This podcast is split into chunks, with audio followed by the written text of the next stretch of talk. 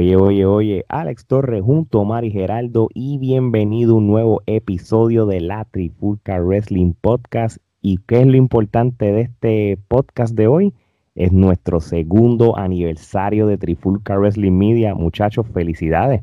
Omar, ¿cómo estás? Felicidades, felicidades. Gracias a ambos por haberse unido y este, hemos entre los tres hecho este proyecto tan importante que empezó al principio como un vacilón o como una prueba y de momento se volvió cada vez en algo más serio y hoy en día hemos creado este medio de información sobre lucha libre, noticias, entretenimiento y estos podcasts que cada vez a la gente le gustan más y qué bueno que ya nos llegó el aniversario. ¿Cómo, cómo están muchachos? Mano, todo bien, de verdad, no me puedo quejar. Loco por, por hablar de lo que va a pasar en WrestleMania. Gerardo, ¿qué es la que hay, brother? Mano, de verdad que este, bien contento, bien contento de poder estar celebrando nuestro segundo aniversario. Como dijo Omar, esto empezó más bien como un proyecto, como un pasatiempo, ¿no? Y, y se ha convertido en algo más establecido, este, más estructurado. Hemos aprendido eh, en estos dos años y pues de verdad que me siento muy orgulloso de lo que los tres hemos logrado eh, con este proyecto y lo que falta eh, por lograr. Y nada, de agradecerle al público latinoamericano que apoya nuestro contenido, ciertamente eso es lo que nos motiva a continuar haciendo contenido de calidad y con respeto al tema que se está tocando y como diría ese gran prócer puertorriqueño, lo mejor está por venir. Así mismo es. Bueno, muchachos, vamos a. Eh, perdón, y gracias a todos los luchadores, todos los talentos y todas las personas que nos han dado la oportunidad de entrevistarlo y sentarnos con ellos, gracias a los dueños de compañía, a todos esos talentos jóvenes que están empezando a desarrollarse y a todos esos luchadores veteranos establecidos. Muchas gracias de parte de Gerardo Aleyomar, de verdad que nos sentimos halagados de que nos escojan como plataforma para expresarse y saben que aquí las puertas están abiertas siempre para todos ustedes y todos los demás que quieran. Ahora sí, Ale. No, así mismo bueno, y qué bueno que me interrumpiste para eso, porque realmente hay que ser agradecido este, a todos los que nos han dado la oportunidad, desde como mucha gente, nosotros venimos de abajo y, y poquito a poco hemos cosechado. Así que, bueno, muchachos, esto es lo que hay para la semana de WrestleMania. Este Monday Night Raw ya pasó. El Go Home Edition mm, fue uno promedio, ya no es como antes, que el hype se quedaba con las ganas de ver un WrestleMania, como para la época de la actitud era y eso. Este, eh, para esta grabación, este, todavía no ha sucedido lo que va a ser el takeover de NXT, que va a ser dos noches, va a ser súper, súper bueno. Este, pero entonces tenemos tanto el sábado 10 como el domingo 11, el famoso WrestleMania 37. Y vamos a hablar un poquito de, las luchas que van a ver y, si son relevantes se le da más cariño y si no, pues la, le pichamos, como dijimos aquí. Así que, por ejemplo, y aquí no hay orden de lucha. Y, y, esta cartelera, pues hago el disclaimer, puede cambiar porque de la noche a la mañana WWE puede parir y quitar y poner, pero esto es la cartelera oficial hasta ahora. Por ejemplo, vamos a hablar de una lucha que se llama el Tag Team Turmoil Match, que esto es una lucha eh, que el de pareja de mujeres, el equipo ganador este, va a ir contra Nia Jax y China Baszler por el campeonato mundial en pareja de, de la WWE en la noche 2 de WrestleMania. So, es el equipo de Dana, de Dana Brooke y Mandy Rose contra Lana y Naomi, contra Natalia y Tamina y el, Riot Squad. So, este, muchachos, sé que nosotros somos bastante críticos de esta de este táctil en pareja, pero esta lucha no ayuda a la causa. ¿Qué tú crees de esto, Gerardo?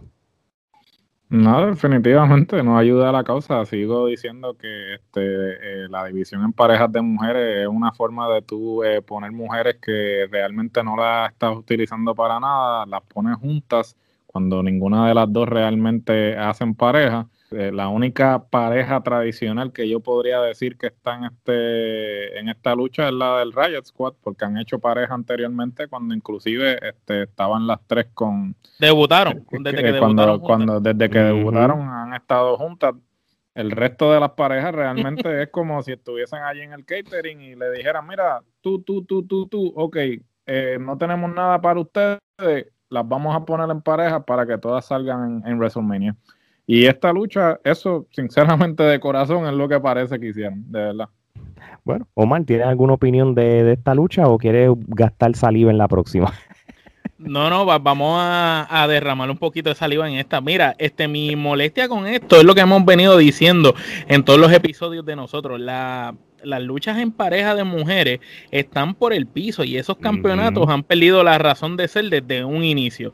Entonces, ¿para qué poner esta pelea? Como dice Gerardo, es simplemente un relleno para que puedan salir en WrestleMania y tener su momento de WrestleMania. Y sin embargo, pienso que esto lo pudieron haber hecho, ¿verdad? En Raw o en SmackDown, en algún programa y se hubieran economizado tener que meter otra lucha, hacer más largo WrestleMania. Pienso que es demasiado de largo ya el evento de por sí, como para seguir metiéndole lucha sin razón ni son. Y pues espero que Rayo Squad gane para que aunque sea una pareja tradicional, como mencionó ahorita Gerardo, pues sea la que tiene esa oportunidad. Bueno, en papel, esta, eh, eh, ninguna de estas parejas, ni todas juntas mezcladas, le van a ganar a, a, China Baszler y a Nia tú sabes.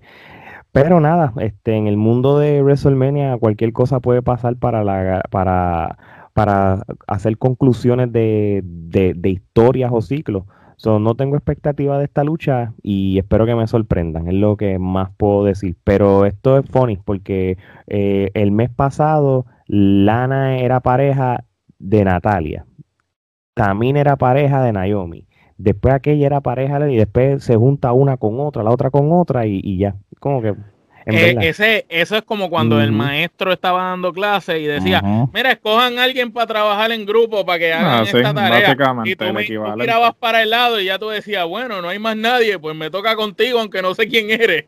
Eso mismo. Prácticamente. Pero nada, eso es la, me imagino, e, este año no va a haber pre-show, entonces ah, vamos a asumir de que con esto abren Pero el show. imagínate si hubiera pre-show, muchachos, tiene que durar WrestleMania dos semanas. Así mismo es. Mira, una lucha que sí entiendo que se puede robar el show, y, voy a hablar de esta ahora mismo, y, y no es porque soy fanático de él y nosotros, pero yo sé que en papel suena bien y yo sé que, que por eso la dejaron para WrestleMania, es ser Rolling contra Cesaro. Es una lucha sencilla, no hay estipulación, no hay campeonato ni nada, pero yo estoy seguro de que si Cesaro da el palo, yo creo que le van a dar el standing que tantos años se merecen. Yo creo que ya es hora. De lo mismo que hicieron con Drew McIntyre, que este hombre tenga algún cinturón, el que sea, en por lo menos en el 2021. Omar, ¿qué tú piensas de Cesaro contra Seth Rollins en WrestleMania? Pues mira, estos dos luchadores no son extraños, son dos tipos que se conocen muy bien. Ellos entrenan, entrenaban mucho juntos en CrossFit y todo. Y en cuestión a lucha libre se refiere, ¿verdad? Cesaro podemos decir que podría ser, si no es el más completo, uno de los luchadores más completos que tiene la empresa, uno de los mejores técnicos, un tipo eh, pound for pound, uno de los hombres más fuertes y más poderosos dentro del roster. Es un tipo que siempre se cuida y físicamente siempre se ve bien. Es un tipo que nunca le han dado la oportunidad, pero es un tipo que el que conoce su carrera de las independientes sabe que Cesaro es un caballo. Desde el momento que ese hombre pisó territorio WWE, ese hombre ya era oro, porque ese tipo en las independientes era un verdadero caballo cuando era Claudio Castagnoli y Gerardo que me corrija si no es verdad. Y Cesaro con Seth Rollins, yo pienso que van a botar la casa por la ventana. Tienen todo lo necesario para dar un clásico de lucha y llevarse, robarse la noche quizás, y puede ser hasta la lucha de, una de las noches. Este, espero que por fin se le dé el momento a Cesaro, porque yo pienso que ese Rollins no pierde nada eh, haciéndole el favor a Cesaro. Pienso que al contrario, eh, ya es el momento de Cesaro. Y si Rollins, pues si ganara, pues como que más de lo mismo, nuevamente. Por lo menos si Cesaro gana, pues sería algo diferente para la historia y no algo tan predecible como lo que siempre hemos visto. Eso es así, estoy de acuerdo contigo. Gerardo. No, sin duda alguna es una lucha que en papel este, probablemente es la que se robe la noche de, o sea, la noche, la primera noche. Eh, y ciertamente no es para menos, como mencionó eh, Omar, pues eh, Cesaro y tanto Seth Rollins, en aquel momento Tyler Black en Ring of Honor, junto con Cesaro, que era Claudio Castagnoli en ese momento, este, tuvieron muy buenas luchas ya antes de llegar a la WWE, se conocen de, mucho tiempo antes de llegar a la WWE, y ambos pues este, tienen una trayectoria envidiable, ¿no? Cesaro quizás no ha llegado a los niveles que ha llegado Rollins en WWE, pero este no es porque sea menos, sino porque no simplemente no le han dado la oportunidad ni el empuje necesario. Aquí pues en la trifulca, de la misma manera que apoyamos a Drew McIntyre este, cuando hizo su regreso y pues actualmente está en, en el evento estelar, lo seguimos haciendo con Cesaro, seguiremos este, eh, abogando por Cesaro hasta que finalmente lo veamos en ese evento estelar que eh, en el que debe estar. me parece que eh, es tremenda lucha y no espero menos. Muy bien, muy bien. Este, oye, la próxima lucha que quiero hablar, este, es una lucha que, que, va a ser un Steel Cage Match, va a ser la lucha entre Braun Strowman contra Shane McMahon. es cómico porque esto lo parieron a última hora, en las últimas dos o tres semanas. Este, eh, Shane McMahon, yo siempre se la tengo que dar. Él es una persona súper arriesgada en el sentido de que él te puede luchar con alguien de su tamaño, como un gigante y todo. Y no solamente eso, él le gusta los Steel Cage, el Inacel, treparse el segundo piso. Él, le gusta este, ir al hospital. Sí, sí, le encanta el peligro. Y, pero de igual manera, mano, Braun Strowman. yo, yo, qué, qué pena de que Shane McMahon puede estar en el riesgo de ganarse una quenepa podrida de nuestra parte cuando yo nunca se le he dado. Este, bueno, mano, este, ¿qué, les puedo decir? No tengo muchas expectativas con esta lucha, especialmente por lo crítico que yo he sido de Braun Strowman. Este, lo único que te puedo decir, me he dado cuenta en las últimas semanas, es que físicamente está como nunca y en el micrófono ha mejorado bastante, pero eso no significa que sea un bulto en el ring, como nosotros siempre digo. Así que Braun Strowman, sorpréndeme, Shane McMahon, eh, que Dios te bendiga. Gerardo. Como te digo, este, ¿cuál es, cuál es la razón de ser? Eh, volvemos a esa frase que nosotros acuñamos en el comienzo de esta plataforma y que seguimos utilizando, eh, el booking sin sentido. O sea, ¿Cuál es la razón de ser de esta pelea? ¿Y cuál es la necesidad de tú traer a Shane McMahon cuando tú tienes un roster de personas que no estás utilizando, que inclusive están, están pidiendo ser dejados en libertad porque los tienes comiendo gofio eh, eh, tras bastidores? Y, entonces traían a Shane McMahon ¿Para qué? No, para, arriesgarse a lastimarse. pero es que, es que ¿cuál es el propósito? No, mira, Gerardo, para, para, para, aclararlo, y aunque no tenga sentido, todo esto comienza porque, y la manera que quisieron vender el storyline es porque Braun Strowman estaba reclamándole a Shane McMahon que estuvo de casualidad en ese episodio de Raw junto a Adam Pearce de por qué no lo pusieron en Elimination Chamber. Y esa frustración, pues, le, se la estaba dejando saber a Chen y lo demás es historia. Eso es todo. Fuera de eso. No, no, definitivo. Y yo, y, y, yo, entiendo el, el storyline, pero vuelvo y repito, con todo, y, con todo y storyline, con todo y historia, realmente es necesario tener a Shake McMahon en una cartelera de WrestleMania cuando tienes un roster que, que, que, se pues está desbordando, que no tiene ya ni, ni dónde meterlos, porque ya ni, ni con siete programas a la semana puedes darle espacio a tanto luchador que tienen. Por eso a mí me molestó, aunque tú no lo creas, quizá yo fui minoría, pero a mí me molestó cuando él luchó contra Undertaker WrestleMania y todo el mundo, ¡ah! Se tiró de allá arriba y cayó. A mí no me importa. No era necesario que él luchara con él. Tú sabes. Pero tú sabes qué es lo que pasa. Eh, a, a, ahora voy yo, ¿verdad? Yo Mira, Shane lo que pasa es que es un tipo que a la gente le gusta verlo. A la gente le gusta verlo porque siempre es ver de dónde se va a tirar esta vez. ¿Qué caída aparatosa va a recibir esta vez? Pero ahora, mi problema aquí es el siguiente. Sabemos que Shane ha dado grandes luchas sin ser un luchador, ¿verdad? Clásico, aunque el tipo pues, es hijo del dueño de una de las empresas más importantes, si no la más importante de lucha libre en el planeta Tierra. Ahora, bien, siempre Chen ha, luchado en contra de personas que son excelentes luchadores, que lo han sabido cuidar y han sabido lucir bien, para que Shane luzca también bien y ellos también. Eh, me refiero, cuando peleó con Undertaker, estás con un veterano de mucha experiencia. Cuando peleó con Kurt Angle, otro tipo que era un excelente luchador dentro del cuadrilátero, son gente que lo podía hacer lucir bien. En esta ocasión, él va a estar luchando con un tipo que sabemos que no es el mejor luchador dentro del ring, sabemos que aunque físicamente, como dijo Alex, se ve imponente, impresionante, tiene el look y todo, y aunque ahora ya no solo dice these hands como frase, sino tiene cuatro o cinco palabras más en su vocabulario, sigue siendo un bulto y sigue siendo un luchador que es más de lo mismo. Aquí el reto para Shane va a ser tratar de sacarle una lucha a Braun Strowman. Y lo que yo veo que esto va a ser eh, como una escalpiza de él hasta que Chen haga alguna tramposería, se termine tirando desde arriba y pase lo de siempre. Eh, me da mucha pena que a estas alturas, ¿verdad? De Chen, que no sé cuántos años tiene, pero Chen debe estar picando los 50 y pico si no los tiene y estar arriesgándose para tirarse esas maromas, pues está 51 años, para serte específico. Pues imagínate, a los 51 años, tú siendo billonario, hijo de uno de los tipos más importantes de los negocios a nivel mundial, tú te vas a arriesgar a pelear con uno de los luchadores más unsafe que hay y a dar una porquería de espectáculo. Eso lo que nos dice es que así de malo está este WrestleMania que tenemos esta lucha en la cartelera.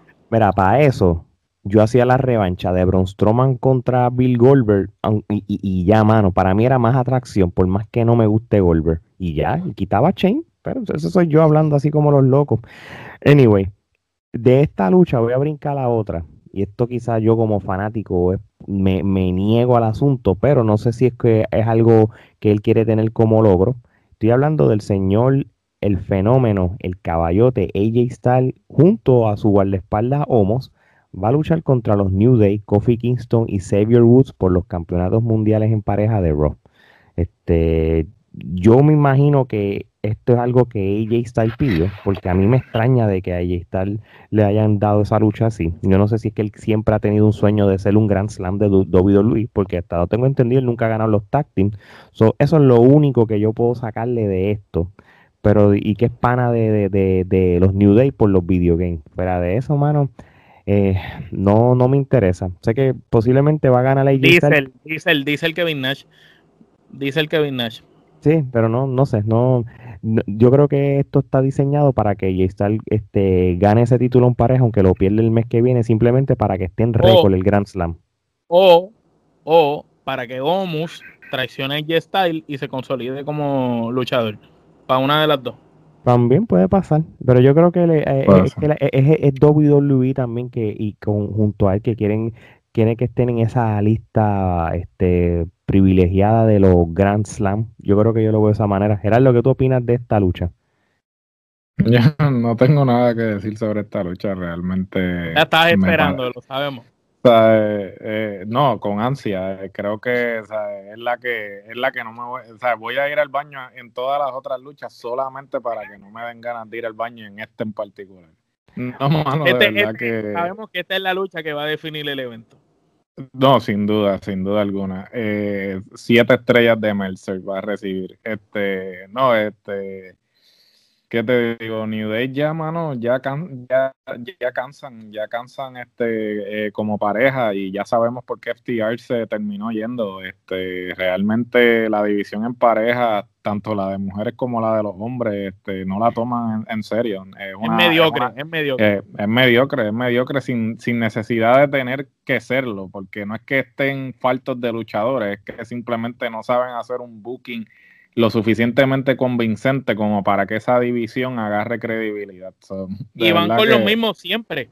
¿Cuántas veces New Day ha defendido esos campeonatos o ha peleado por los campeonatos en pareja? ¿Cuántas veces, hermano? Lo que es New Day y los usos lo que es New Day y los usos son, los, son las parejas que más campeonatos han tenido en pareja en los últimos mm, años. Sí, ¿no? Entre los campeonatos de Raw y los de SmackDown son los que se han estado repartiendo los campeonatos y, y los, y los campeones transición, los, transitorios que cuando se mezcla que si Body Murphy con, con Seth Rollins o fulano con Mengano, como por dos lunes, por cuatro lunes, para a lo que después un, un equipo tag team, este, como la palabra es ahora que usa todo el mundo orgánico, pues entonces pues, se, se lo ganan, te lo ganan, pero fuera de eso nada, yo, yo lo que veo de esta lucha es que Jake quiere ser un Grand Slam mi opinión, yo hubiera querido, y esta es la campaña que yo dije a principios de año, él debió haber ganado el Royal Rumble y él le debieron dar la oportunidad que él se merece, porque él se lo merece y se lo ha ganado por su trayectoria, un main event en WrestleMania. Que lo gane y son otros 20 pesos, pero de que él cierre el show, eso no lo que era él. Pero se convirtió en un tag. Son muchachos, de esta lucha, siete estrellas, vamos a las ocho estrellas, y esta es la, quizás la que, la que puede encontrar controversia y opiniones, porque al principio pues se lo perdoné porque estaba en el Royal Rumble, pero ya como que para mí me cansa. Bad Bunny y Damien Priest contra Miss y John Morrison, esto ya no es un uno contra uno, esto va a ser lo que originalmente habían hablado, va a ser esa lucha en pareja. Este, Gerardo, voy a empezar contigo. ¿Qué tú crees de esta lucha? Este, además de lo que, de que es solamente para atraer gente. Eh, definitivo, la comidilla del día, este, todos esos medios que este, no estaban cubriendo lucha libre y que se pasaban este, vacilando a los que ven lucha libre y toda la cuestión, y de ahora la noche a la mañana este, se ven interesados por la lucha libre, eh, la WWE cumplió su cometido porque pues la lucha libre y en, este caso eh, eh, el evento de WrestleMania en particular ha estado en boca de todo el mundo y, como y como digo siendo el peor evento siendo el, peor evento en papel siendo el peor evento en papel este, está en boca de todo el mundo. la WWE cumplió su cometido. Este, ciertamente hasta luchadores que este, deben estar en su casa haciendo absolutamente nada, pues les están dando pauta para montarse en la guaguita. Todos hablan de, de Bad Bunny, que si no debe estar haciendo esto, que si no debe estar haciendo lo otro. Mire, independientemente de que deba estar haciéndolo o no, esto es un negocio. El hombre pone eh, nalgas en los asientos y, está cumpliendo su cometido. Que, Pero en, los sofás de las casas. Sí, en los sofás de las casas, en este caso. Bueno, y de los pocos que van a estar asistiendo al, estadio. Eh, sin, sin embargo, este vuelvo y repito, el que Dios se lo dio, San Pedro se lo bendiga. Este Bad Bunny eh, me parece que es de las pocas celebridades que realmente eh, aprecian el negocio, que, son fanáticos desde eh, tiempo inmemorial del negocio. Le apasiona, este, o como podría, o como le llaman coloquialmente en Puerto Rico, el caifán. pues, y pues Bad Bunny para mí, mira, qué bueno que se le dio, qué bueno que se le dio, qué, qué, fanático de, lucha libre no quisiera estar en la posición que estaba Bad Bunny en este momento. Y el tipo, pues realmente, él le está sacando provecho, le está sacando el jugo. Y, y pues la lucha no, no será la mejor, porque pues aparentemente Triple H dijo que él está entrenando, se mudó a Florida y lleva semanas, este, meses trabajando en el Performance Center yo no sé hasta qué punto. Que no lo dudo, tú sabes que no lo dudo, porque, perdón que te interrumpa, pero si algo sabemos de Baboni o Benito, ¿verdad? Como es su nombre de pila, es que este artista es un tipo enfocado en las cosas que él cree o que quiere. Y sabemos que es un tipo que cuando se decide hacer algo, lo trata de hacer lo mejor que pueda. Ciertamente él no tiene por qué luchar porque él no le hace falta la lucha libre, simplemente que fanático, se le surgió la oportunidad y que, qué mejor que, luchar y que estar en el evento más importante de lucha libre de todo. Y yo no dudo que el hombre esté entrenando, que esté tratando de coger condición física, pero a la misma vez también entiendo que es una falta de respeto quizás para tantos luchadores que hay ahí en el backstage eh, que son buenos y que pudieran estar en su momento de WrestleMania, el hecho de que Bad Bunny pues esté ocupando un lugar que pudo ocupar uno de ellos. Eh, pero por otra parte también entiendo, como dijo Gerardo, esto es un negocio y es el que más nalga siente en los asientos, igual que Brock Lesnar le encojonara a quien le encojonara que fuera campeón por tanto tiempo, pero era el que metía a la gente a los coliseos y en estos momentos Bad Bunny es el que vende taquillas, el que vende eventos, es la figura pop más importante en, de la cultura popular en el mundo. Y pues ahora mismo Bad Bunny es el centro de atención y la lucha libre como les dijo al principio de hablar de esta lucha, este, está en boca de todo el mundo gracias a Bad Bunny, medios que nunca han hablado de lucha libre o que siempre decían que eso era un juego, que era de mentira, le están dando exposición por el simple hecho de Bad Bunny estar ahí y eso quien beneficia a todas estas a WWE y ciertamente ellos lo saben y para este evento ser en papel yo pienso en mi opinión que es el peor de todos los WrestleMania que yo he visto en papel este pues básicamente esta lucha de Bad Bunny es lo que está impulsando la cartelera y es lamentable, ya no tienen un Undertaker que le impulse, pues tienen que usar ahora Bad Bunny. Veremos a ver el año que viene que viene. Bueno, yo yo estoy en total desacuerdo que él luche en WrestleMania. Yo creo que lo que hizo en Royal Rumble fue más que suficiente y, quizás fue un, un que otro está bien. Y, no es lo mismo que tú participes en WrestleMania como, como, como eran los 80, brother. Eh, ¿Cómo eran los WrestleMania? Los, los, artistas, los músicos, los actores iban, si iban al ringside, iban este, como rol de, de manager o, o, de acompañar al luchador favorito tuyo en la lucha, tocar la, a tocar la campana, lo que sea. Pero llegar a este punto, tú sabes, está bien, este, él es fanático y, y, como fanático, pues sueño realidad está bien, pero lo, hiciste en el Royal Rumble, te tiraste una tercera cuerda, mira, brega con eso, tú sabes. Ahora mismo, este, la WWE quitó, y, y debía haberle mencionado esto al principio del programa, el André de Giant Memorial Battle Royal, que uno es que era la gran cosa, lo movieron para SmackDown, o sea, el viernes que viene. Entonces, eh, tú estás poniendo a Bad Bunny en, un evento de WrestleMania y le estás quitando el puesto a alguien como Ricochet, como Nakamura, como Elias, como Cedric Alexander, Garza, este, entre otros. No estoy diciendo que ellos son élites, pero cuando yo veo que en que mover, que Nakamura no va a salir en WrestleMania y lo, más WrestleMania, y, lo más WrestleMania que lo van a utilizar es el día antes en SmackDown para el André the Giant el Battle Royale ese, ahí es que yo digo, no, esto no puede ser así, tú sabes, yo, yo me rehuso, tú sabes, yo quizás quizá yo no estoy en, la guaguita de Bad Bunny como, como mucha gente, pero yo, yo no lo compro. Y, y, lo me, y lo mejor que pudieron haber hecho era que en vez de ser un uno contra uno contra Demis, pues por lo menos lo pusieran en pareja para, pues, para disimularlo. Pero de mi parte, no me interesa esta lucha. Este, no creo que se, yo como fanático, este, no, no le veo solamente desde el punto de mercado de la WWE Quizás para eso, para eso es que lo tienen, pero de mi parte creo que hay luchadores que deberían estar en WrestleMania en vez de él luchando. Si él quiere estar en la esquina de alguien, pues, pues, pues tremendo, pero a luchar, para que lo más seguro gane, porque eh, es el celebrity. Ese, por lo menos yo eso no, no, no voy con eso. Y, ojalá que después de este día no regrese más nada. Tú sabes, eh, ahí en eso voy. Muchachos, este, la lucha por el campeonato de mujeres de SmackDown, Sacha Vance contra Bianca Belair. Este, nosotros habíamos hablado de esta lucha, en que esto sabía que iba a pasar una vez Bianca Belair ganara y, y Sacha Vance yo creo que es la mejor que machaba. Hasta ahí estábamos bien. Yo creo que lo que a nosotros no nos cuadra es eh, la historia de los campeonatos mundiales en parejas. La repentina amistad. Sí, y, y, y, y cómo apujado hacen a Sacha Banks de, de heel yo creo que había mejores maneras de, hacer esta historia. Omar, empiezo contigo. ¿Tú, ¿Tú, estás de acuerdo que la lucha se iba a dar y en papel estaba bueno? Lo que echaba aquí fue el storyline. ¿Qué, qué tú puedes cierto, opinar de cierto. Totalmente de acuerdo. Nosotros lo sabíamos y lo habíamos discutido que esa lucha se veía venir y era lo que iba a terminar sucediendo.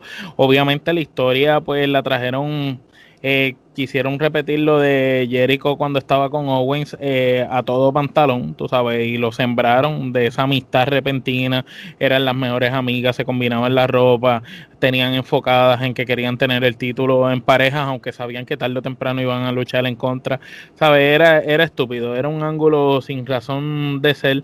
Eh, pienso como quiera que puede robarse el show y puede ser una gran lucha y entiendo que le hace falta la división femenina de mujeres, no solo en WWE, sino en el mundo entero, que esta lucha de estas dos féminas sea una gran lucha.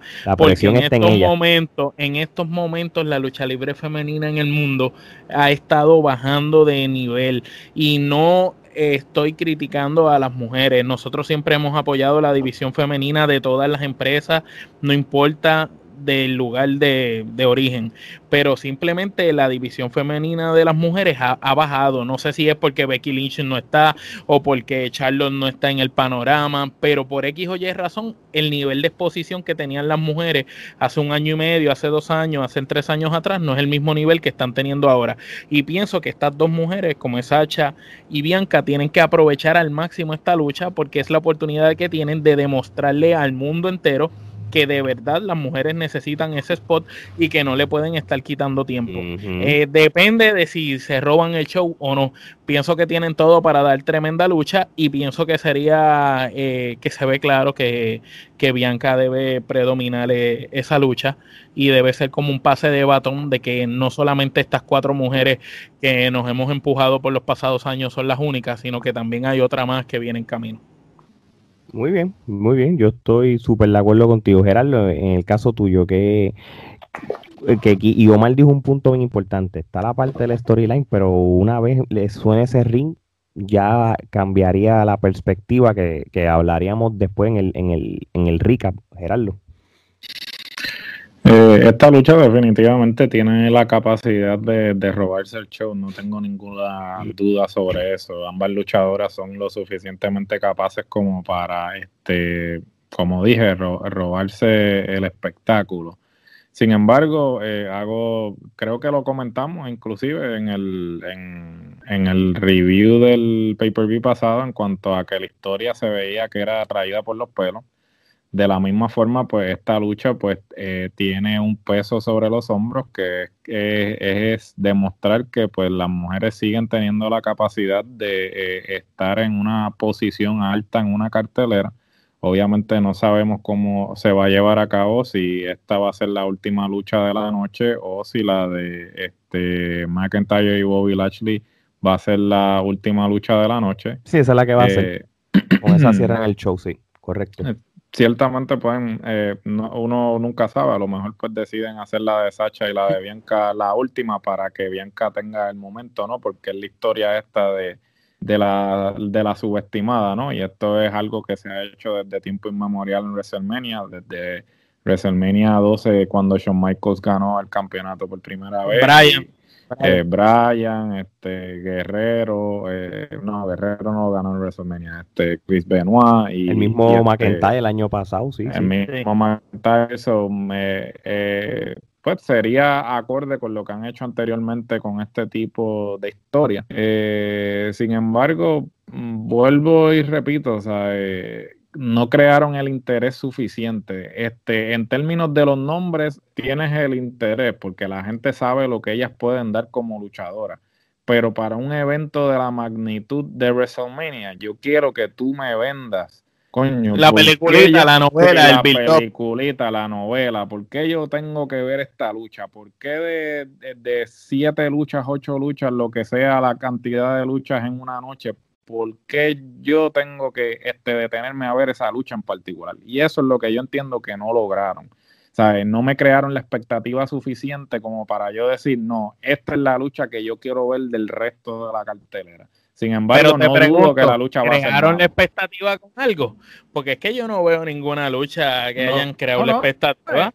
A, excepción de la, de, Randy, realmente. hablaremos después, a excepción de la de Randy, ellos no han creado expectativa con ninguna lucha. ni, siquiera con la de Edge, ni siquiera con la de Edge. Mano, porque hasta la de McIntyre con Lashley, ellos no han creado una expectativa que la gente diga, yo no veo a la gente hablando de, las luchas como en otros años, ah, estamos en temporada de WrestleMania, estas son las luchas que vienen. No, lo que yo veo a la gente hablando es, Bad Bunny, Bad Bunny, debe o no debe Bad Bunny estar en la lucha libre. Pero tú, y ves a cuánto leyenda, viejestorio sale y se pone una careta y sale a hablar mierda de por qué debe o no debe estar. Pero sin embargo, no estás viendo los luchadores haciendo su trabajo de venderte esa historia, con excepción de Randy. Es el único que lo he visto haciendo. Fíjate, y si no, y, ya creo que opinamos de esta lucha, creo que en papel va a ser buena y puede cancelar lo que fue esa mediocre storyline. Si vamos entonces a, lo que pudiera ser, y Gerard lo dijo un buen punto, puede ser que esta sea el main event como la de Bobby Lashley contra Drew McIntyre por el campeonato de la WWE, en cual yo te voy a decir una cosa, esta lucha no es mala. Esta lucha para, una lucha por para el campeonato está cool, pero no es una lucha que, no, hayamos, no hayamos visto antes. La vimos en un pay-per-view hace, hace par de meses atrás, lo, vimos en, en, TNA también. So, ellos, ya esta lucha la hemos visto ya varias veces. La única diferencia es que, que Bobby Lashley tiene un campeonato como lo tuvo en TNA, ¿verdad? Yo creo que en TNA pasó lo mismo, ¿verdad? Bobby Lashley tiene el campeonato y se lo quitó McIntyre. Pero el problema, yo lo que tengo problema de esta, de esta lucha es lo siguiente.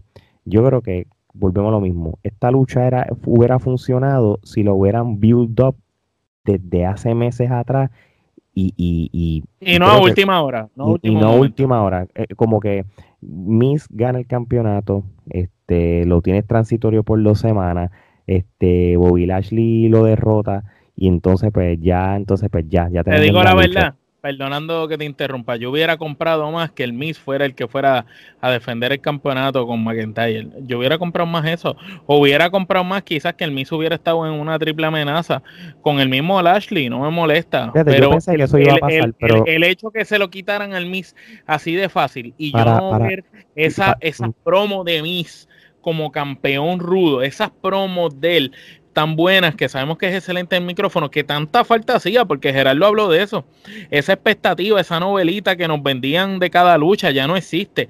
Y quizás podríamos decir que el Miss es uno de los pocos luchadores que ellos tienen que podía vendernos esa novelita de un main event. Ah, yo te aseguro que el Miss hubiera logrado que McIntyre, Lashley y él hubieran encajado los tres en una historia y él mismo hubiera puesto a cada uno en su lugar con el micrófono simplemente. Pero, Pero mira, pero mira esto. Esto, esto, esto que yo les puedo decir hubiera resultado mejor. Y esto lo, hicieron con Stone Cold desde el 98 hasta el 99, ¿verdad? Stone Cold gana el Royal Rumble el 98, le quita el título a Shawn Michaels, es campeón. Lo pierde, gana el Royal Rumble y vuelve y gana el campeonato. ¿Tú te acuerdas cuando Randy Orton ganó el campeonato en el, en el Hell in the Cell que se lo ganó a McIntyre? McIntyre, no, McIntyre no debió haber ganado el campeonato Royal Away. ¿Tú sabes lo que tenían que haber hecho? Hubieran hecho lo que haya hecho la WWE para que Bobby Lashley hubiera ganado ese campeonato. Ponían a McIntyre a ganar el Royal Rumble. Y entonces, desde enero, tú tenías a, quizás a Bobby Lashley con el título maybe desde diciembre, ¿verdad? Pones a McIntyre a ganar el Royal Rumble y hubieras creado el storyline para darle esa segunda oportunidad. y que el Miz haya hecho el cachín, un ejemplo, y le haya ganado por el mismo Lashley y hubiera justificado que los tres hubieran peleado juntos en WrestleMania. Cosa de que, porque, porque, ¿cómo tú vas a poner un main event con el campeonato mayor de la WWE a dos meses de un WrestleMania cuando históricamente tú puedes crear una historia de cinco o seis meses? E, esa es la parte que no, no, no, no me cuadra. A última hora. Y, y, si hubiera sido con, con, con otras piezas. Pero sabemos, ¿verdad? Que mira, Lashley es tremendo luchador y McIntyre. Y yo estoy seguro que la lucha va a ser buena porque estos dos son tremendos luchadores. El hecho de que sea algo parecido a Hogan y Zeus, no es que vamos a ver esa porquería de lucha que habíamos visto de Hogan contra Zeus. No, vamos a ver a Lashley contra McIntyre en una gran lucha y ciertamente dentro del ring, cuando suene esa campana, la lucha va a ser buena. Pero ninguno de los dos eh, tiene lo que hacía falta para vender esa novela del interés al fanático de la lucha. Gerardo, se, seguía hablando y, mala mía, no te incluí. ¿Qué tú me puedes decir de esto? Tú, tienes, tú también tienes tu opinión. No, no, ciertamente este, creo que hago eco de lo que ustedes ya mencionaron anteriormente, ¿no? Es una lucha que hemos visto anteriormente, este, la hemos visto en otra empresa, eh, no creo que realmente puedan traer algo nuevo que no hayamos visto anteriormente. Ciertamente están en la misma posición. Este, tenemos a un Lashley que está como, como rudo y McIntyre como técnico. Sin embargo, eh, siento que en aquella lucha este, había algo eh, mucho mejor porque el, eh, la historia que crearon, inclusive en ese momento a Lashley le dieron rienda suelta y Lashley estaba en su mejor momento en lo que respecta al desarrollo de su personaje, porque estaba haciendo... Hablaba más. Eh, hablaba más, este, era un personaje mucho más convincente y no estoy diciendo que no lo sea ahora, sin embargo, pues ahora tiene MVP de micrófono y ciertamente pues él no ha podido quizás este, desenvolverse como lo hizo cuando en TNA pues lo dejaron correr rienda suelta, ¿no? Eh, sin embargo, debe ser una lucha muy buena, debe ser una lucha que este, va a haber un eh, mucho toma y dame, este, vamos a ver una lucha este, tradicional en, todo el sentido de la palabra, estas luchas que a las que estamos estábamos acostumbrados a ver en los Federation Years o inclusive en el Attitude Era de que pues ambos eh, contrincantes son lo suficientemente parejos y tú crees que cualquiera de los dos puede ganar la lucha y después de todo eso es lo que tú quieres ver, una lucha que tú entiendas que ambos eh, contrincantes pues tienen la posibilidad de, prevalecer y yo creo pues que esta lucha se presta para eso.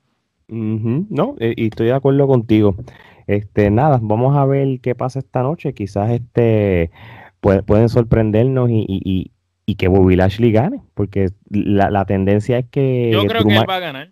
Yo creo que él, él, va a ganar. Porque... la tendencia es que siempre gana Drew como, como para hacer la parte clichosa de un WrestleMania de que por fin ganó frente a un público, pero la WWE también puede jugar la carta de, de, de dejar la gente en shock y a veces eso es bueno, hace falta el mismo shock que te dejó cuando Undertaker perdió, pues tú lo puedes hacer para cosas así. Tú sabes que yo, yo pienso que podría, que debería de ganar Lashley para que sea la justificación para que vuelva Brock Lesnar.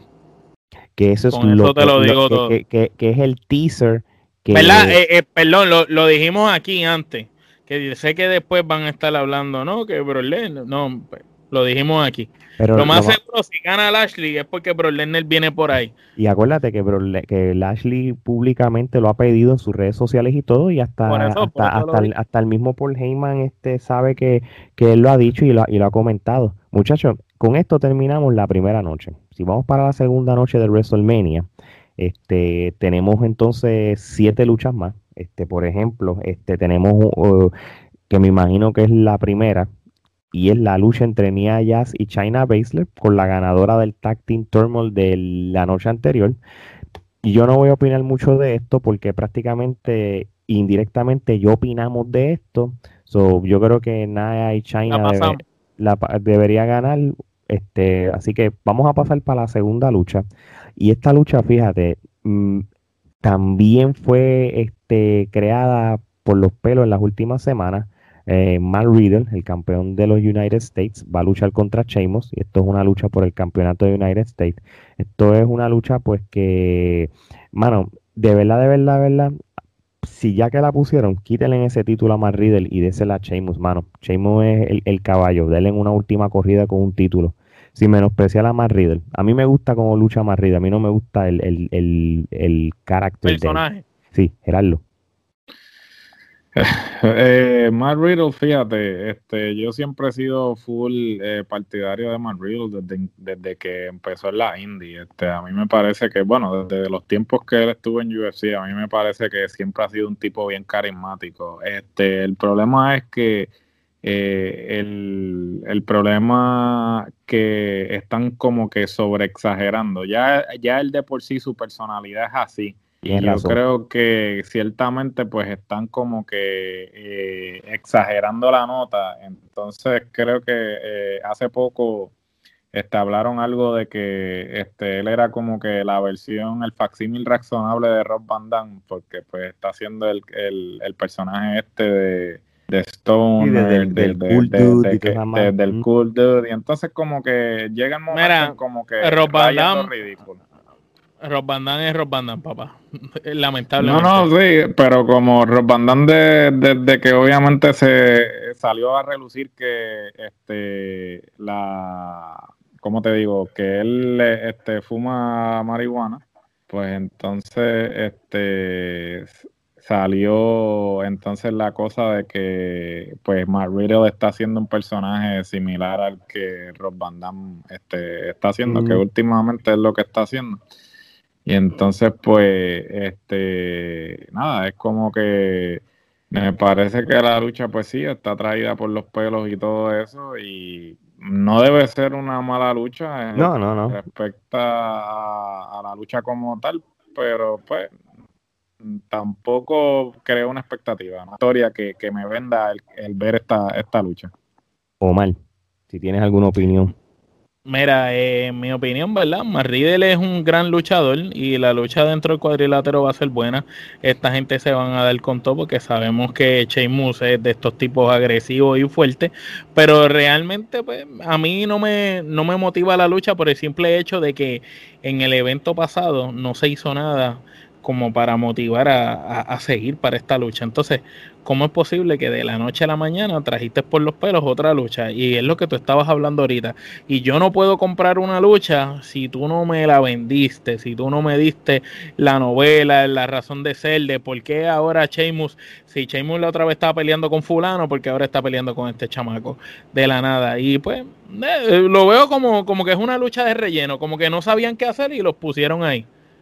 Ok, y, y, fíjate, buen término, lucha de relleno. Oye, esta lucha, Kevin Owens contra Sami Zayn. Sami Zayn tener a Logan Paul en la esquina, pero quitando e, esa parte, son una historia de dos muchachos que empezaron juntos, que han luchado montones, montones, montones de veces, y ellos dos como tal me imagino que van a tener su sueño hecho realidad de que van a luchar en un WrestleMania uno contra el otro. Quizás ellos se lo visualizaron décadas atrás, ellos han luchado en NXT, ellos han luchado en cuanto pay-per-view de la WWE, pero Kevin Owens contra Sami Zayn, quitando el personaje que tiene Sami Zayn, que em, a mí me gusta, por lo menos para los gustos los colores, pero yo sé que... El libertador, el libertador. Pero, exacto, pero ustedes saben bien que una vez suena esa campana, vamos a ver al genérico y vamos a ver a Kevin Steen luchando como antes. Gerardo, y te lo pregunto a ti,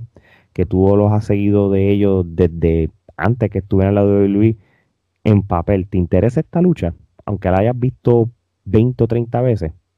Eh, me interesa definitivamente. Yo creo que una lucha como esta, que son dos oponentes pues que se conocen de la A a la Z, o sea, esta gente ni siquiera tienen que hablar entre sí. Yo creo que simplemente con mirarse el uno al otro ya ellos saben. Vamos a hablar claro, con que simplemente rehagan una de las luchas pasadas ya, ya se robaron. No, sí, ya, ya se robaron el Solo tienen que pues rehacer la lucha vieja.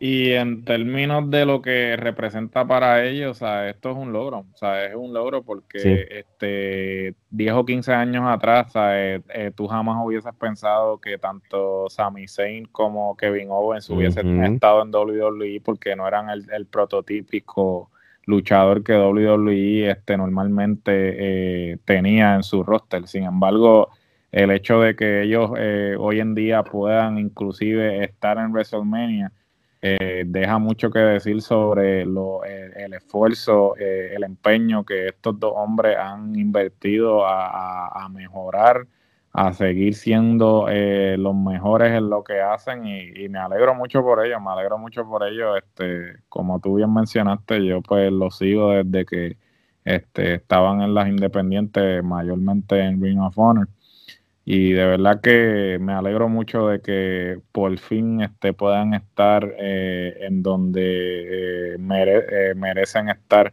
por todo el esfuerzo que, han este, invertido ¿no? en, sus respectivas carreras y, los sacrificios que han hecho. este, me, la, la, quiero ver, la quiero ver, fíjate. No, ok. Este, fíjate, este, yo creo que esta lucha puede ser la que se va a robar la noche. Eso es lo que yo pienso que va a pasar. Y, nada, con eso dicho, este... Déjame, déjame decir algo de la lucha. Yo pienso que, que la lucha, el simple hecho de que estos dos señores estén juntos, igual que lo de Cesaro con Seth Rollins, son luchadores que se conocen, los cuatro estuvieron en las independientes y si te pones a ver, no pusieron ambas luchas en la misma noche y no las pusieron en la misma noche porque serían competencia eh, de ver quién se roba el show y yo pienso que aquellos dos tienen el chance de robarse el show en aquella noche y estos en esta y pues eh, realmente si dan las luchas que sabemos que esos cuatro luchadores pueden dar, por lo menos vamos a tener algunos momentos gratos en WrestleMania en ambos días. No, ok, y, y, de verdad que me gustaría ver esta lucha. Una lucha que realmente no quiero ver. Y, pero fíjate, nosotros yo creo que por estar relajando se dio Apolo Cruz, así mismo como lo están escuchando, va a luchar contra Big E por el campeonato intercontinental de la WWE. no solamente eso, esta lucha no es cualquier lucha, muchachos. Agárrense aquí. Es un Nigerian Drum Fight, papá. O, la, lucha Coming to America. Prácticamente esto es una lucha hardcore y le pusieron nombre. Este, debería ganar Vicky. Este, a menos que. Bueno, debería, debería ganar, ¿no?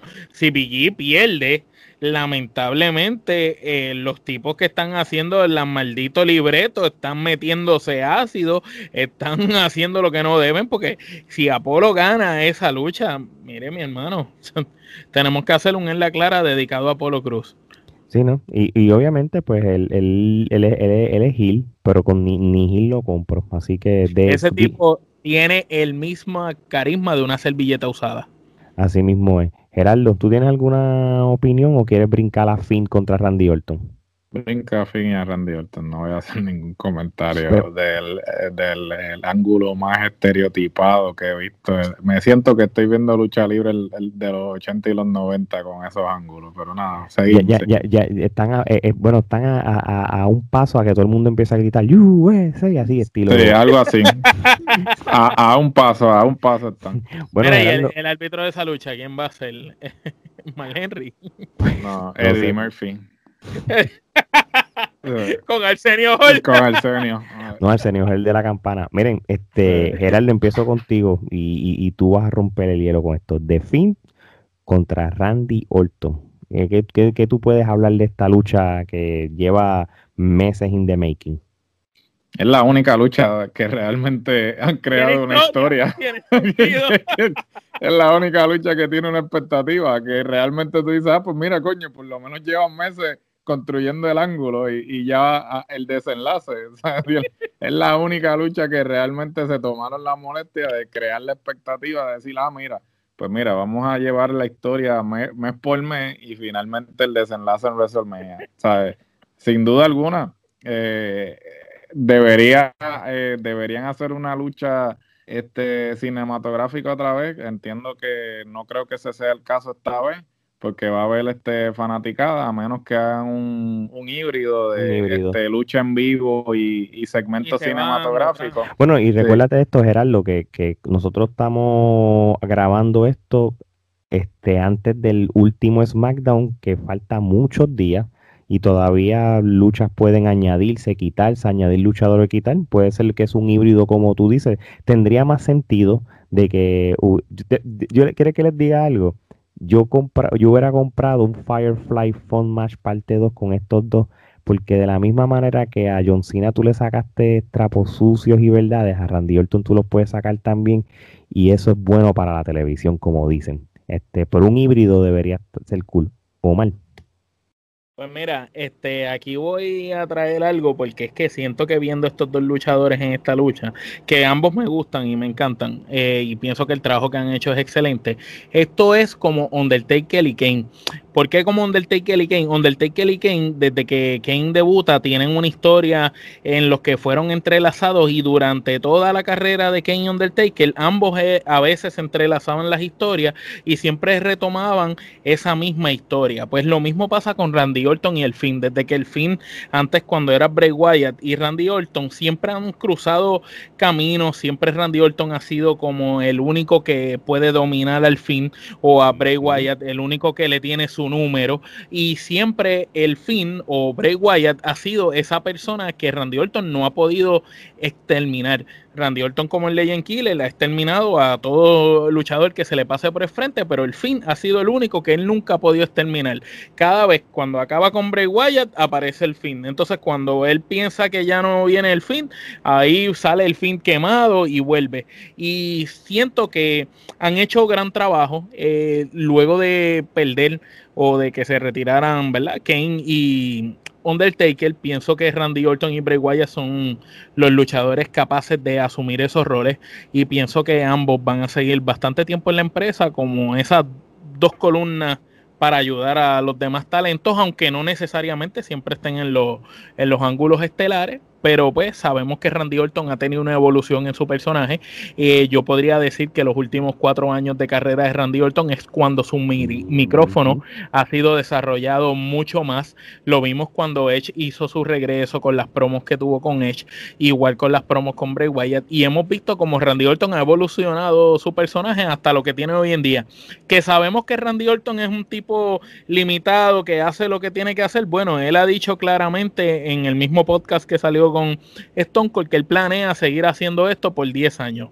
Pues si tú planeas seguir haciendo esto por 10 años y ya el tipo tiene 40, pues el tipo se tiene que cuidar para no lastimarse y para poder seguir eh, eh, luchando varios años más a ese nivel.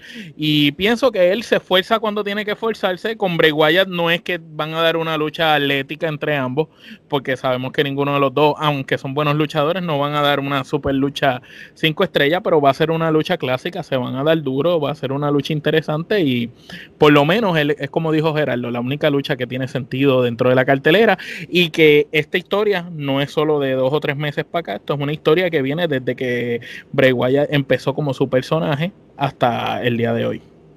Fíjate, y, y yo creo que esta es la lucha, y lo hemos dicho ya varias veces, yo creo que es la lucha que todo el mundo realmente está esperando y todavía es hasta impredecible, porque tú sabes que nosotros tenemos una idea de quiénes pueden ganar este, en estas luchas, porque, porque WrestleMania siempre es la conclusión de, todo, de la temporada. Pero esta es la lucha que tú no sabes qué rayo va a pasar, porque tú tienes a un Randy Orton anti-hero y tú tienes un fin que nunca se rinde, que hay que hacer, meterle un tiro si tú quieres ganarle, ¿verdad? Y eso no va a pasar.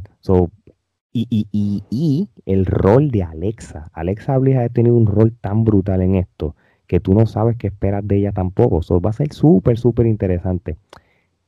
Ahora, la próxima lucha. Asuka contra Rhea Ripley por, los por el Campeonato Mundial de Mujeres de Raw. En papel es muy buena lucha. El problema que yo tengo es lo del storyline. Este, y si no hay problema, quiero empezar yo. ¿Por qué yo digo esto? Porque esto fue, así fue como se dio esta lucha. Hace Rhea Ripley su debut en Raw. Dice, hola, me llamo Rhea Ripley, quiero luchar contra tu título. Ok, está bien, pum, ya. ¿En serio que tú, tú vas a dar una lucha por un campeonato de esta manera? ¿Por qué tú no me vendiste esto? ¿Ustedes se acuerdan lo que pasó en el Royal Rumble cuando Rhea y Bianca eh, estuvieron guindadas en el ring para eliminarse? ¿Quién, tocó los dos pies? Bianca por accidente. ¿Qué hicieron? Pues no lo justificaron. Desapareció Rhea. ¿Por qué tú no me vendiste esta historia? Como que, mira, no, este, pues yo me merezco tener el number one contender porque realmente Bianca, este, la que perdió fue ella. Yo sí gané el Royal Rumble. Pues vamos a darte un, vamos a recompensarte para que tú también escojas una luchadora por el título. Y ya, yo creo que lo que iba a pasar aquí era que que, creabas una mejor, mejor expectativa de, de, storyline y, tenías meses. Pero eso por lo menos es lo que yo, quitando eso, entiendo que va a ser una buena lucha, Gerardo. Pues mira, este, realmente pues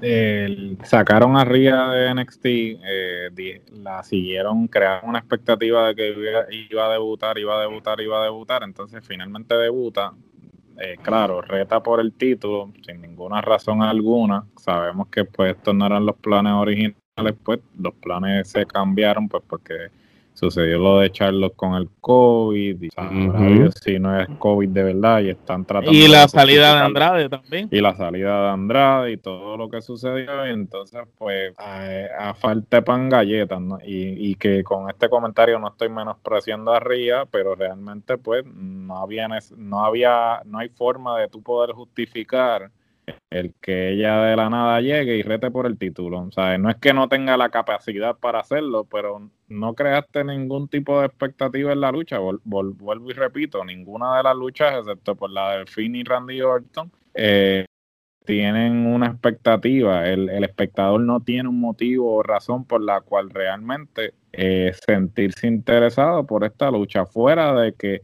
pues si ha visto luchas anteriores de estos eh, luchadores, pues tú puedas decir, ok, pues por lo menos tengo la expectativa de que luchísticamente hablando este va a ser una buena lucha, pero de que real expectativa o un interés en la lucha, pues, ninguno. O mal. Fíjate, este, me molesta porque, ¿verdad? Soy fanático de Ría y creo que Ría es, es, esa próxima mujer que debieron haber empujado en aquel momento y no quitarle el push. Ahora bien, si me dejo llevar por la historia, Ría perdió con Charlotte. Entonces, eh, Asuka le ganó a Charlotte.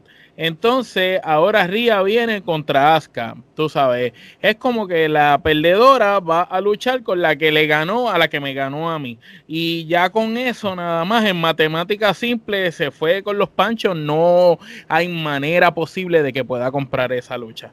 Aunque sé que dentro del ring pues, va a ser una gran lucha porque Asuka no hace lucir a nadie mal. Ella puede luchar con una escoba y saca una gran lucha. Y Ria es una tremenda luchadora y un gran talento. Y la lucha va a ser buena. Quizás sorprenda a Ria y gane hasta el campeonato. Y lo más seguro pues, vuelven y hacen un feudo de Ría, por ejemplo, quizás con Ronda Rousey o con Charlotte, algo vendrá después. Pero, eh, pues, como lo dije, en matemática simple, si Ría perdió con Charlotte y Charlotte perdió con Asuka, ¿cómo Ría va a pelear con Asuka? Sí, no, y, y, lo mismo como dijo Gerardo, este, a Charlotte Flair, pues, por las razones que hayan sido, este, si quieren más sobre eso, pues vayan al episodio de La Clara con la Trifulca, donde hablamos de Andrade y, y Charlotte, aquí va a estar los suggestions, pero este, yo entiendo de que de igual manera, si la traiste a última hora, créale, crea, WWE hubiera creado un storyline justificando que ya merecía el number one contender y ya, no como que, hola, me llamo fulano, ¿puedo luchar contigo? Sí, ah, pues donde, donde tú quieras, ah, pues vamos a WrestleMania, como que hello. Y le pasó por encima a todas las que están en la línea. Exacto. Sin razón. no, de verdad, de verdad, pues nada, ni modo. Es, como Becky Lynch no va a regresar todavía. Este, Ronda Rousey, lo más cómico es que el contrato de ella vence el 10 de abril, o sea, la noche 1 y ella brilla por su ausencia, pues WWE tendría que sorprendernos, pero si no, su último día con la WWE es el 10 de abril, sábado 10 de abril, noche 1. Así que a menos que ella filme algo y nadie lo sepa. Este, si filma y nadie lo sepa, pues sabes que gana, gana Ría y aparece Ronda, ¿verdad? Eso es, es, predecible. Si no filma, pues ya sabes lo que pasó. Exactamente. Vamos a lo que va a ser el main event de WrestleMania de la noche 2. Esto va a ser la lucha por el campeonato universal de la WWE. El campeón Roman Reigns va a luchar contra Edge, el que ganó el Royal Rumble, y la última persona que añadieron para un triple threat match, Daniel Bryan. Gerardo, quiero empezar contigo. Este, estamos repitiendo la misma historia de hace siete años y tú puedes decir, y Sí, y yo creo que más que nosotros dos, este, tú puedes dar los behind the scenes por qué realmente Daniel Bryan ha sido añadido a esta lucha y qué tú piensas de la lucha. Pues mira, eh, este, realmente pues siempre eh, la lucha que todo el mundo sabía que se iba a dar era Roman Reigns y Edge. Eh, este, todo el mundo pues que se creó la expectativa con Edge regresando y ganando el Royal Rumble. Y Spear versus Spear. Spear versus Spear y todo. Pero entonces ellos pues realmente no contaron con el hecho de que pues Bryan iba a tener este la lucha que tuvo con Roman Reigns. Este y ciertamente eh, WWE siempre, eh, desde tiempo inmemorial, hace este tipo de cosas, ¿no? El, fanático quiere ver una cosa y ellos pues deciden este, hacer lo que le, lo que le sale a ellos del forro, ¿no? En términos de, del booking. Entonces, eh, fíjate, es la primera vez, es la primera vez que WWE hace esto y estoy totalmente de acuerdo. Y, que conste, no estoy este, en contra de lo que era eh, eh, el evento estelar como originalmente estaba pautado, pero yo creo que, este, dadas las circunstancias, yo creo que Brian este, le añade algo eh, a esta lucha. Le, añade eh, ciertamente un interés porque eh, mientras que Brian y mientras que Edge y Roman Reigns este, pues se parte de la premisa de que Edge va a ganar porque pues no lo van a poner en un evento estelar de, del regreso que él tuvo a perder, pues añadiendo a Brian a la ecuación, pues por lo menos creas esa duda de que pues, ah, pues no necesariamente tienen que planchar a, a, Roman para que, para que pierda. Entonces a la misma vez, pues Brian juega ese factor este de que no, que no se puede controlar, porque independientemente de a quién planchen, pues el que planche gana. Que obviamente ese es el, el, el motivo por el cual lo están añadiendo a la lucha también.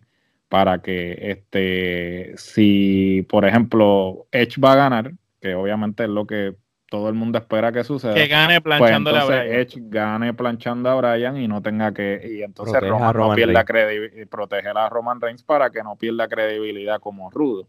Que a fin de cuentas, este, ellos cumplen su cometido, que es que Edge gane y Roman siga siendo el, rudo eh, creíble que han estado trabajando por todos estos meses. Entonces, Brian, pues, Brian siempre juega para el equipo. Brian siempre hace lo que, lo que es necesario.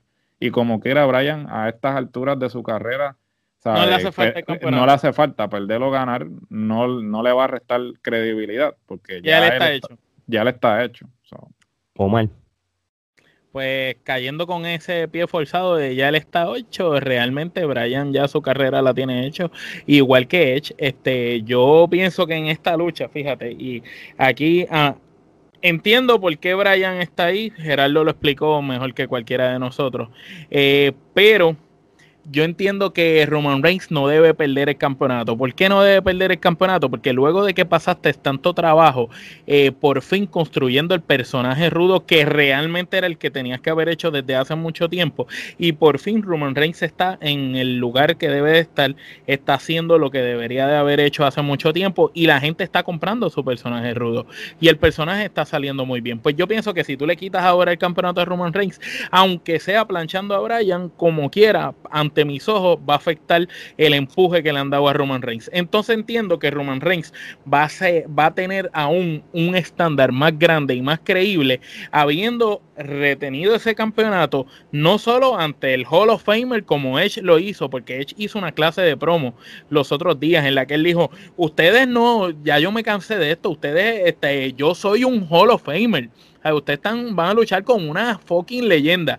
Y realmente, qué mejor que Roman Reigns le gane a un Hall of Famer, a una fucking leyenda, y también le gane a Daniel Bryan, considerado por muchos quizás el mejor luchador de su generación o de los últimos años. Y pienso que eso ayudaría a Roman Reigns a estar acá arriba, acá arriba, en el tope, en la cima de la montaña, y que ahí cualquiera de los que venga va a tener que llegar ahí a donde él está. Y pienso que la única manera que Roman Reigns se beneficie su personaje y no caiga a mediocre nuevamente como estaba antes, es esa que yo estoy diciendo.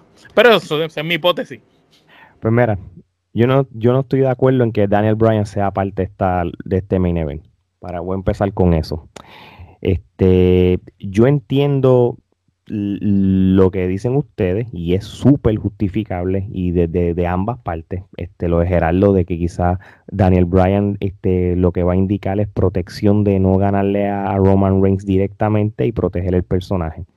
Pero si sabes qué si tú ganaste el Royal Rumble y te vas uno contra uno con el campeón eso como tiene que suceder.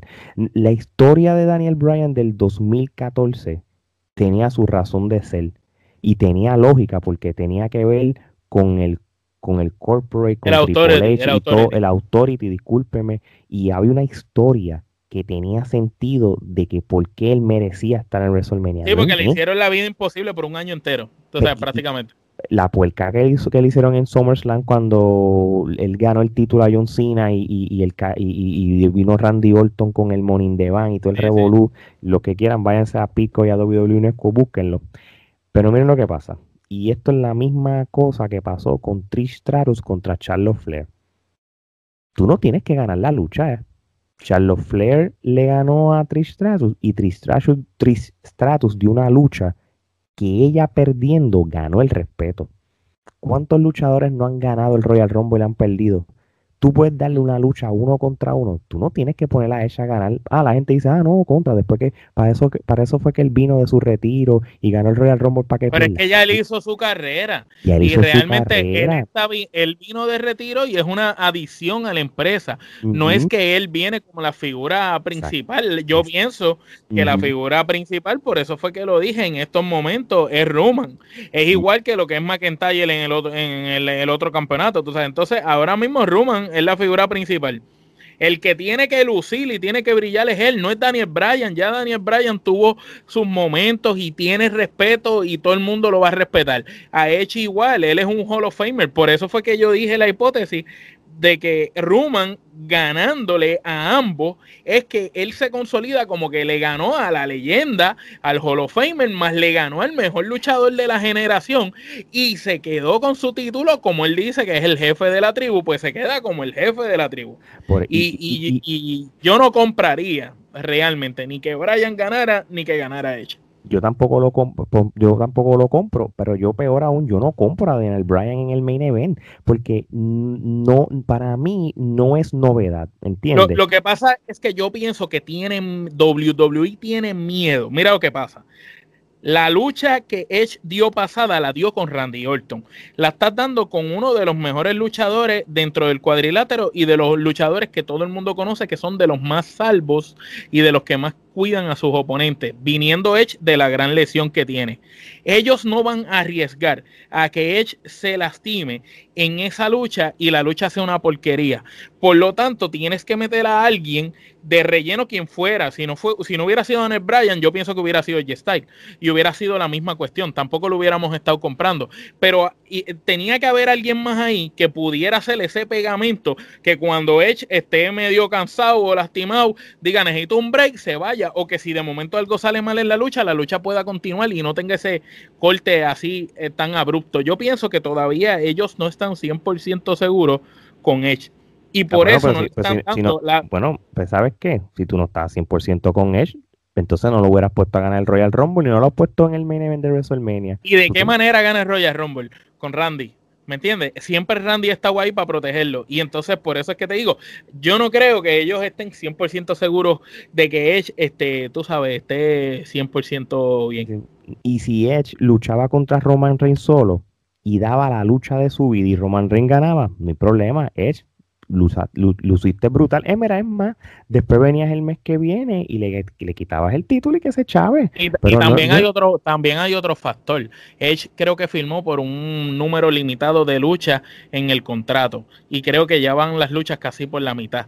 Entonces, también hay que ver si Edge quería tener en su bucket list de que luchó con Daniel Bryan, siendo uno de los mejores de esta generación, y con Roman Reigns. Entonces, haciendo una lucha de triple amenaza, ya luchaste con dos luchadores importantes de una generación que tú no habías luchado antes. Claro, porque la otra lucha que está en el bucket list, y esto va a ser posiblemente para SummerSlam, es ella está, hermano. Punto. a menos que. O el año que viene, no sé. Y yo estoy seguro que la AJ Style va solo con, contra él. Porque AJ Style sabe que lo va a proteger. Igual que a lo mejor él solo con Daniel Bryan se hubiera tirado la chanza. Pero con Roman Reigns está esa reserva. Seguro, seguro. Pero nada, este, yo creo que este WrestleMania va a ser uno diferente aún, porque este el año pasado fue raro, no había público, hicieron lo del formato de las dos noches. Este año continúan con las dos noches. Es el primer evento masivo que va a tener la industria de la lucha libre de público desde el COVID. Este, eso va a ser, va a ser interesante y va a estar en boca de todo el mundo. Así que, muchachos, lo que nos resta decirles es que la semana que viene vamos a hablar del recap de lo que sucedió en estas dos noches de WrestleMania. También vamos a hablar de lo que pasó en NXT Takeover, porque NXT Takeover va a estar súper, súper brutal. Finn Balor contra este Killer Cross, ¿verdad? Va a ser, ¿verdad? Y, me quedé y me quedé pausado porque lo conozco como... Tú, ¿Y qué tú crees de, de Carrion Cross eh, eh, o Killer Cross, verdad? ¿Qué, tú crees de esa lucha de ellos dos? Porque yo pienso que... Finn Balor ahora está en su mejor momento. Y pienso que Killer Cross, este, luego de esa lesión que tuvo, que tuvo que abandonar el spot, pues pienso que quizás va a recuperar ese spot, pero ¿qué pasará con Finn Balor si pierde? Mano, la revancha, como, si él pierde, la revancha contra él como un demonio. Hace tiempo no viene. Es lo único que puedo pensar. Y me quedé como pensando ahorita porque todavía tengo a Killer en la cabeza y no a Carrion. Y me da mucho trabajo decirlo. Gerardo, ¿Y la de Adam Cole? ¿Con quién es que va Adam Cole? Con Kyle O'Reilly. Uf. A ver, esa lucha, esa lucha sí que se va a robar el hecho. Los que tengan dudas, váyanse a los pietajes de Ring of Honor y, y, van a tener una idea de las luchas que van a dar. Este, eso va, a ser bien interesante. Va a haber el martes, va a haber Hall of Fame del, del 2020 y 2021 también. lo único que voy a decir, estoy bien contento de que Eric Bischoff sea parte de él, súper merecido. Creo que llevaba años que se merecía estar en el Hall of Fame. Este, va a ser una, una buena semana de WrestleMania para nosotros los fanáticos y, oye, uno nunca sabe, como yo no tengo expectativas para WrestleMania, sabrá de si va a quedar brutal. Eso lo vamos a saber cuando lo hablemos la si semana viene sorpresa. Así mismo es, de verdad que sí. Son muchachos, este, felicidades, segundo aniversario de Trifulca Wrestling Media, este, que sean muchos años más y sabe que, que, lo que vamos a seguir trayendo es contenido por un tubo y siete llaves. Así que de parte de Omar, Geraldo y Alex, esto es hasta la próxima.